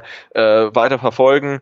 Ähm, kann er machen, weil es eh niemand mehr anguckt. Man kann es aber auch einfach, wenn jetzt, wenn jetzt aufgehört werden würde mit der Kampagne, wird, glaube ich, niemand nachfragen, was ist eigentlich aus Wir sind Stuttgart geworden. Dann wird man sagen, ja, ja. da war doch mal irgendwie was, ne? Das war irgendwie so eine, so eine schlechte Erinnerung noch. Also ja, war, war, war, war nicht gut und ähm, hat sich jetzt irgendwie in die Bedeutungslosigkeit verflüchtigt. Aus meiner Empfindung jedenfalls. Und es liegen so viele einfache Dinge mehr oder weniger auf der Straße, mit dem, äh, mit denen der VfB Stuttgart Werbung machen könnte für seinen Verein. Also da musst du noch nicht mal viel Geld in die Hand nehmen und es muss nicht Hochglanz sein oder sonst irgendwas.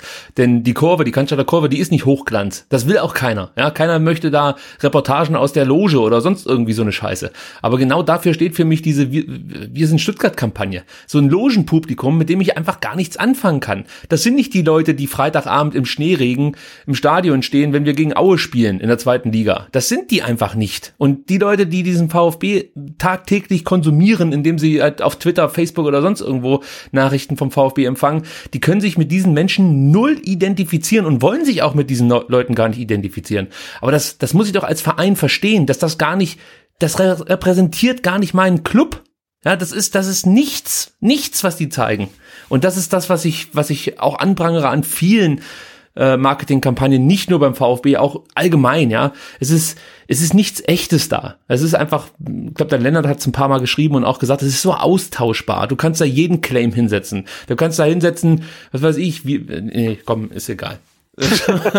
ja, ich, diese, es klappt schon, Sebastian. Ja, nee, aber mir, mir fehlt auch so eine, die, die, die Idee dahinter, wo man sagt, hey, äh, ich finde die Idee kacke, aber die, das, das ist eine Idee. Ne, also wenn man mal anfängt drüber nachzudenken, wo, wo du es auch sagst, Kurve, äh, ähm, Spannungsverhältnis, ähm, Kanschada Kurve, Haupttribüne, ne? Also warum bringst du nicht mal zwei aus der Kurve, einen aus der Kurve mit einem von der Haupttribüne zusammen. Warum tauschen nicht mal für ein Spiel Plätze oder irgendwie sowas ja. halt, ne? Da gibt's so viele, so viel Potenzial und so viele nette Ideen, die, die, die dann auch unique wären, an die man sich erinnert. Man kann das immer noch blöd finden, aber da könnte man sagen, okay, das gab's jetzt so auch noch nicht. Ähm, ja, und das war bei der Kampagne nicht der Fall und vielleicht ist das auch der Grund, warum sie jetzt einfach keine, warum ihr jetzt äh, doch ganz stark auf der Zielgerade irgendwie die, die Puste ausgeht. Nimm den Typen von Instagram, vom VfB Instagram, der da immer durch Stadion hüpft der dann mit Jens Kral zusammen in die Cannstatter Kurve unten in den Stehplatz geht. So, zack, da, da habe ich kein Geld dafür. Das ist eine geile Aktion. Ja, mag sein, dass es da immer noch Leute gibt, die sagen, ah, was will ich mit so einem Scheiß. Aber wenn ich Jens Kral da leiden sehe, auf der Bank, ist das für mich schon ja, mehr Marketing ja, absolut, als alles absolut. andere, was sonst kommt. Und jetzt stell dir den Blog vor. Ja, mit der Gralcam. Ja, zum Beispiel. Mein Gott, ob der auf der Bank sitzt oder da auf dem Ding äh, rumsteht, da ist doch scheißegal. Gut, nächster. This is Kritz. Kommt jetzt. At This is Kritz.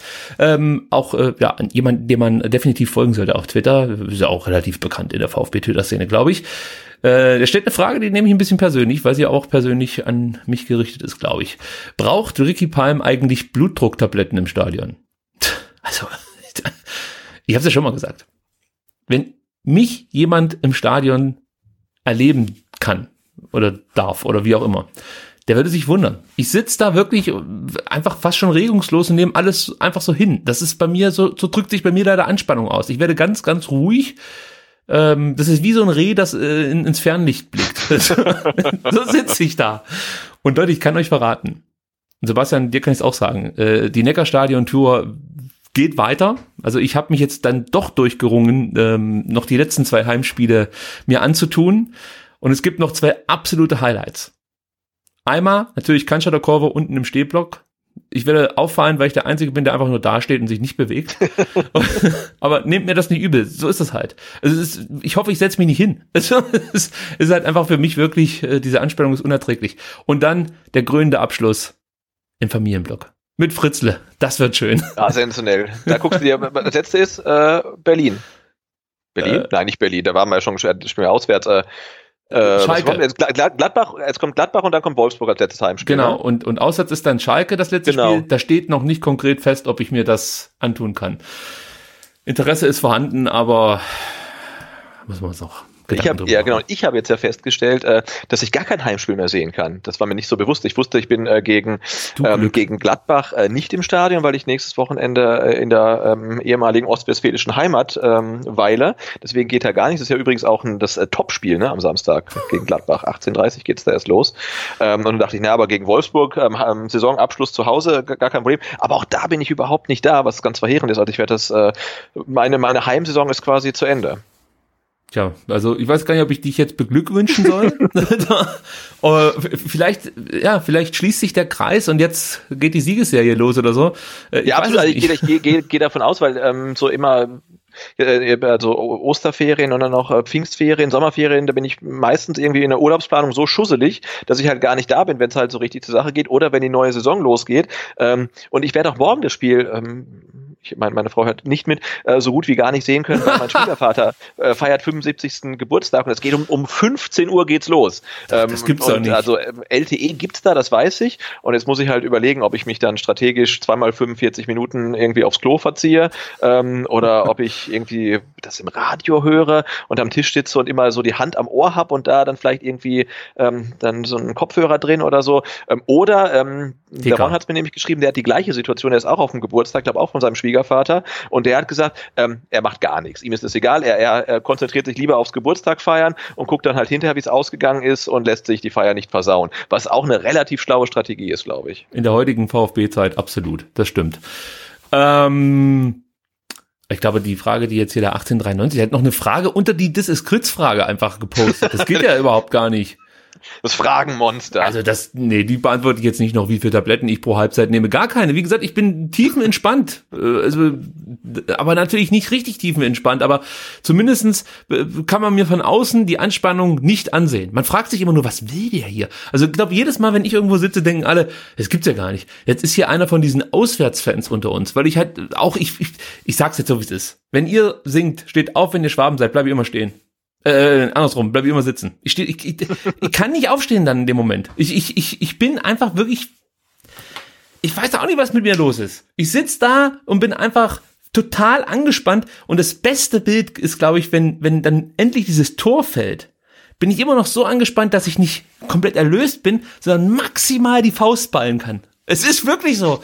Also das kommt bei mir alles danach. Deswegen brauche ich auch immer diesen langen Spaziergang nach dem Spiel, weil ich mache mir noch so viele Gedanken über das Spiel, das, das findet während dem Spiel gar nicht so richtig statt. Es ist einfach, also irgendwann sterbe ich mal in dem Stadion, hoffe ich. Hoffe ich, muss oh ich Gott. sagen.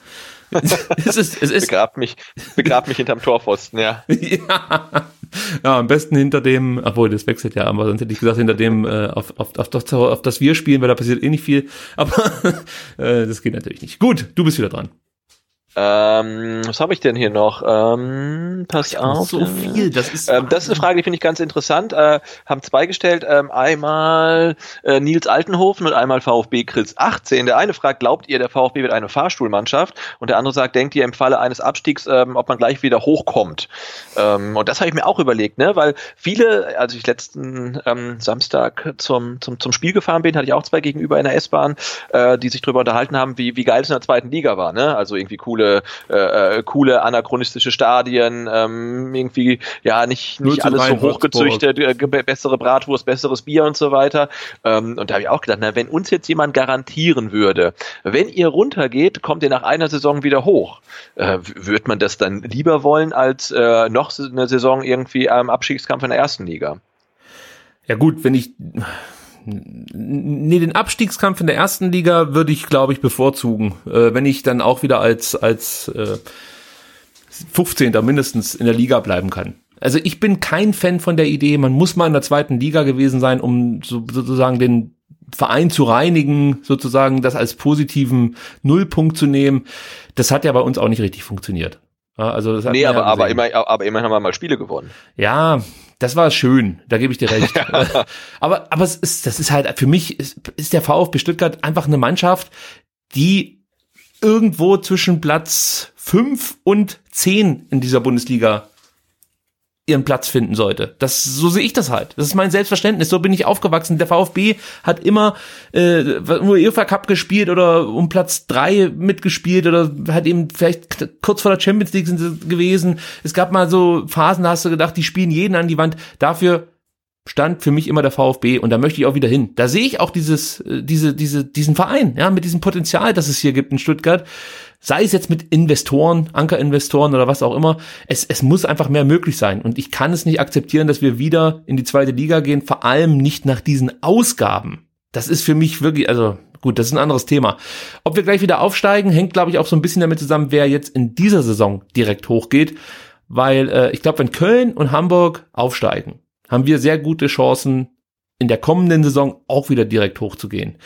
Wenn einer dieser beiden Mannschaften unten bleibt, wird es schon ein bisschen schwieriger. Ich glaube, gegen Hannover würden wir es schon irgendwie hinbekommen, dass also entweder wir auf eins sind oder Hannover eben dann auf eins, aber zumindest in den ersten dreien, das würden wir schaffen. Da bin ich mir sicher. Da lege ich mir jetzt auch fest. Äh, aber ja, Thema Fahrstuhlmannschaft, auch da kann man das, das ist für mich absurd, dass diese Mannschaft, dass, dass, dass dieser große Verein da jedes Mal unten rumdümpelt. Das ist, ich, mir, mir fällt da nichts mehr zu ein. Ja, aber, ich meine, Kaiserslautern war auch mal ein großer Verein, ne? Äh, Aber das ist ein anderes, Ja, das ist nämlich nicht so anders. Also, weil, vielleicht- ja, ne, der, recht. Der, der VfB, VfB ist groß und ist erfolgreich. Wie lange ist das her? Zehn Jahre oder so? Ne? Also jetzt überleg mal, nur mal für die Fans verstehe, also ich, ich bin ja auch ein Fan, ich verstehe das absolut, dass man sagt, irgendwie zweite Liga war schon geil. Weil wenn ich jetzt nur überlege, ähm, Momente, VfB-Momente in den letzten Saisons, da, da, in dieser Saison ist da so gut wie gar nichts Positives. Dann äh, in der äh, Saison nach dem Aufstieg, in der Rückrunde war das äh, Spiel gegen Bayern. Davor haben wir auch ganz viel gewonnen, aber das war alles so, wo man sich fragte, wie haben wir das gewonnen? Dann habe ich noch ähm, das, das äh, Last-Second-Tor von Shadak Akodo gegen Köln. Das sind so meine Momente in der Aufstiegssaison. Wenn ich dann zurückdenke an die zweite Liga, hey, was gab's da alles für Momente? Ne? Also sei es Kaminski mit dem Ausgleich in München ganz kurz vor Schluss, sei es äh, das 3 zu 3 gegen Dresden, sei es das ähm, absurde Spiel in Bielefeld mit diesem 40-Meter-Tor von Maxim und, und, und, und. Ne? Also muss man sagen, so rein emotional, nostalgisch äh, war die zweite Liga total geil und war viel besser als das, was drumrum in der Bundesliga gekickt wurde, weil wir immer irgendwie unten standen und selbst wenn wir nicht unten standen, war es trotzdem irgendwie nicht so dolle vom rein emotionalen Erlebnis. Und insofern kann ich die Leute schon sehr gut verstehen, die sagen, ach, zweite Liga war schon schön. Ne? Ähm, aber klar, wenn man dann halt ähm, 40 Millionen durch einen Investor bekommt und ganz große Ziele hat, dann ist die zweite Liga natürlich Gift und man verliert ja dann einfach wahnsinnig viel Zeit und auch Geld, weil wir haben ja gelernt, so ein äh, Abstieg kostet 50 Millionen und das heißt, wir hätten dann ja die ähm, Ausgliederungskohle, die wir sowieso schon ausgegeben haben, nochmal ausgegeben. Ja. Das heißt, eigentlich wäre dann ja schon der, der nächste, äh, die Kohle vom nächsten Investor, so der dann je kommen sollte, auch schon irgendwie dann in den Abstieg geflossen halt. Ne? Und insofern hast du natürlich da recht, wobei ich, wie gesagt, das emotional ähm, ziemlich gut nachvollziehen kann. und, und der Abstand wird immer größer. Ja, also Ja, absolut, sprich, klar. äh, Ja. von erster und zweiter Liga. Wenn du jetzt absteigst, ist das für deinen Verein schlimmer als eben der Abstieg vor zwei Jahren, vor drei Jahren. Das, das ist halt so. Und das macht mir auch ein bisschen Sorgen, dass wir wieder also eigentlich noch größeren Rückschritt erleiden als vor drei Jahren. Und das ist etwas, damit kann ich mich nicht anfreunden. Das macht mir wirklich dann auch ein bisschen Angst, dass dieser Verein nachhaltig in Anführungsstrichen geschädigt wird. Weil du hast keine Garantie, dass du direkt aufsteigst. Jetzt wirst du Dritter und triffst, weil es doof läuft, auf so eine Mannschaft wie Schalke. Ja, Wäre dieses Jahr auch nicht ganz unwahrscheinlich. Und, und da kann es halt wirklich gut sein, dass du nicht den Aufstieg direkt wieder schaffst und plötzlich springen dir wichtige Sponsoren ab. Plötzlich gehen Spieler, die gesagt haben, ein Jahr mache ich das Ding mit und dann bist du vielleicht doch eine Mannschaft, die im zweiten Jahr nur um Platz sechs spielt oder sieben oder acht. Und dann kann es dir wirklich ganz schnell so gehen, dass du da in der zweiten Liga dein Zuhause findest als großer VfB Stuttgart. Also ja, glaube, bei der zweiten Saison ja. halt wirklich, glaube ich, die Aufstiegswahrscheinlichkeit rapide abnimmt. Ja. Ne? Du gehst in die erste, ähm, in die äh, erste Zweitligasaison äh, mit einem Etat, den du halt auch nur eine Saison eigentlich halten kannst. Äh, spanische Spieler gehen mit runter. Da hast du eine sehr gute Chance, wieder aufzusteigen und diese Wahrscheinlichkeit, oder wenn du es dann nicht schaffst, dann äh, wird diese Wahrscheinlichkeit in, in der Folgezeit um einiges geringer. Ähm, aber das spricht ja nur dafür, dass wir ähm, einfach in der ersten Liga bleiben äh, und dann ähm, können wir uns die ganze Rechnerei und die, das Bangen und so sparen, auch wenn es dann die, die Bratwurst und das Bier hier vielleicht nicht ganz so gut ist, aber ich glaube, das, das lohnt sich schon, ähm, erstklassig zu bleiben. So, Sebastian, wir haben vereinbart 20.30 Uhr. Jetzt ist es ja. 20.32 Uhr. Dann machen wir noch eine Frage von Twitter, wenn du noch eine hast. Ach, Wir können es auch lassen. Die Frage kann ich nie ernst nehmen. ich habe noch unzählige Fragen hier auf Twitter und vor allen Dingen von so vielen äh, wirklich von mir auch geschätzten Twitter-Accounts. Ja, Daniel, dann, dann würde ich sagen, bevor wir das jetzt irgendwie dann in aller Eile irgendwie abhandeln, dann äh, machen wir hier einen Cut und äh, nee, ich habe noch eine, noch eine ja, schöne dann. Schlussfrage. Aber du kannst trotzdem schon mal zum Ende einleiten, weil äh, ja, ja, ich, die, diese Schlussfrage ist eigentlich wirklich eine schöne Schlussfrage. Äh, dann stelle ich die einfach gleich. Okay. Äh, Vincenzo fragt, wie lange noch bis zum versprochenem Erfolg. Schön, ja. Jetzt will ich natürlich auch eine konkrete Antwort von dir. Nein, Quatsch. Aber ich finde, also das ich, ich, ich kann dir nur sagen, weil ich habe jetzt auch noch zwei Fragen. Ich, ich nenne die nur kurz. Äh, einmal äh, CDM02 sagte, schickt Retschke Dietrich noch mal einen Osterhasen vorbei. Ähm, und der JK Bob fragt, äh, brauchen wir mehr Eier? Ähm, und ich glaube, äh, ne, es, es ähm, steht das Osterwochenende vor der Tür. Und ich glaube, das Osterwochenende ist äh, nicht die schlechteste Zeit, A, für Wunder und B, äh, für ähm, Auferstehungen. Deswegen könnte ich mir vorstellen, ähm, ich meine, wenn jetzt nicht am Wochenende, wann dann sollte der VfB Eier zeigen, ähm, das Wunder wahr machen und äh, wieder auferstehen? Ich kann mich dem nur anschließen. Ähm, auch wenn ich leider nicht. Ah, oh, oh, komm, ich sage nichts dazu. auch hier wieder gelernt aus Fehlern in der Vergangenheit.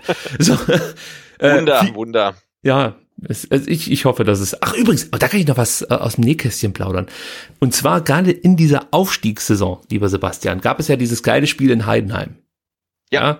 äh, als wir da durch, na, wie hieß der Kollege äh, Brekalo, noch äh, zu einem eigentlich nicht geglaubten Sieg gekommen sind mit so einem Traumtor.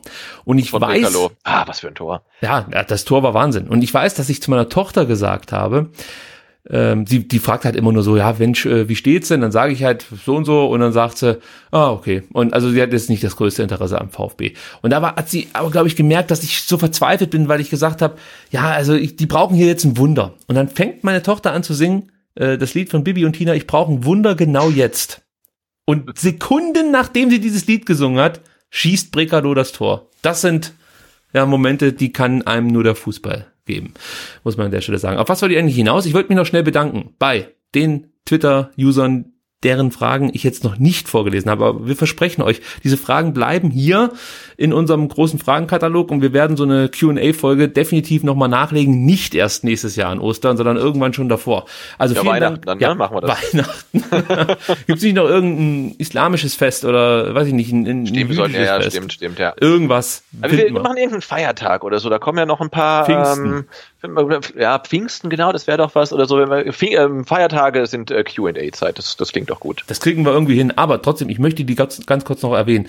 Ed Knallgöwer 1893, Ed Kesselhelden, Ed Tobio 1893, Ed Kalibar 1893, Ed 0711 ST, Ed Wegelagerer 0815, Ed Flake Andreas, Ed Destrean, Ed Felix Schütt, Ed Donsk Scantro und at 0711 VfB. Eure Fragen sind hier weiter, wie gesagt, im Fragenkatalog. die werden nicht verfallen. Wir werden diese Fragen beantworten. Ja, aber diese, diese Fülle an Fragen, die hat uns einfach erschlagen, muss man ganz ehrlich sagen. Vielen, vielen, vielen Dank für diese vielen und auch tollen Fragen. Wie gesagt, ich musste da nicht irgendwie Mist aussortieren. Das waren alles sehr, sehr gute Fragen. Wir haben ein wundervolles Podcast-Publikum, lieber Sebastian. Absolut. Ja, das macht ja auch richtig Spaß, wenn man da äh, dann um Fragen bittet. Da kommen halt so viele, weil es hätte auch sein können, es kommen irgendwie ähm, zwei Drei. oder so, dann hätten wir jede dann irgendwie 30 Minuten ausdiskutieren können. Nee, insofern vielen, vielen Dank für die, für die vielen äh, guten Fragen vor allen Dingen auch. Also äh, hat, hat Spaß gemacht. So, und dann würde ich sagen, schließen wir diese Ausgabe und hoffen, dass wir am Montag, am Ostermontag dann abends eine Folge aufnehmen mit ganz viel Freude und Energie für die letzten Spiele, die dann anstehen. Tja, drückt die Daumen morgen. Entweder beim Schwiegervater oder im Stadion oder vorm Fernseher unsere Jungs werden das ganz gut brauchen können. können. Gut, Sebastian, vielen Dank für deine Zeit. Und Gerne. Vielleicht noch kurz der Hinweis, was wir ja immer zum Ende dieser Ausgabe oder der, der Ausgaben ähm, pflegen.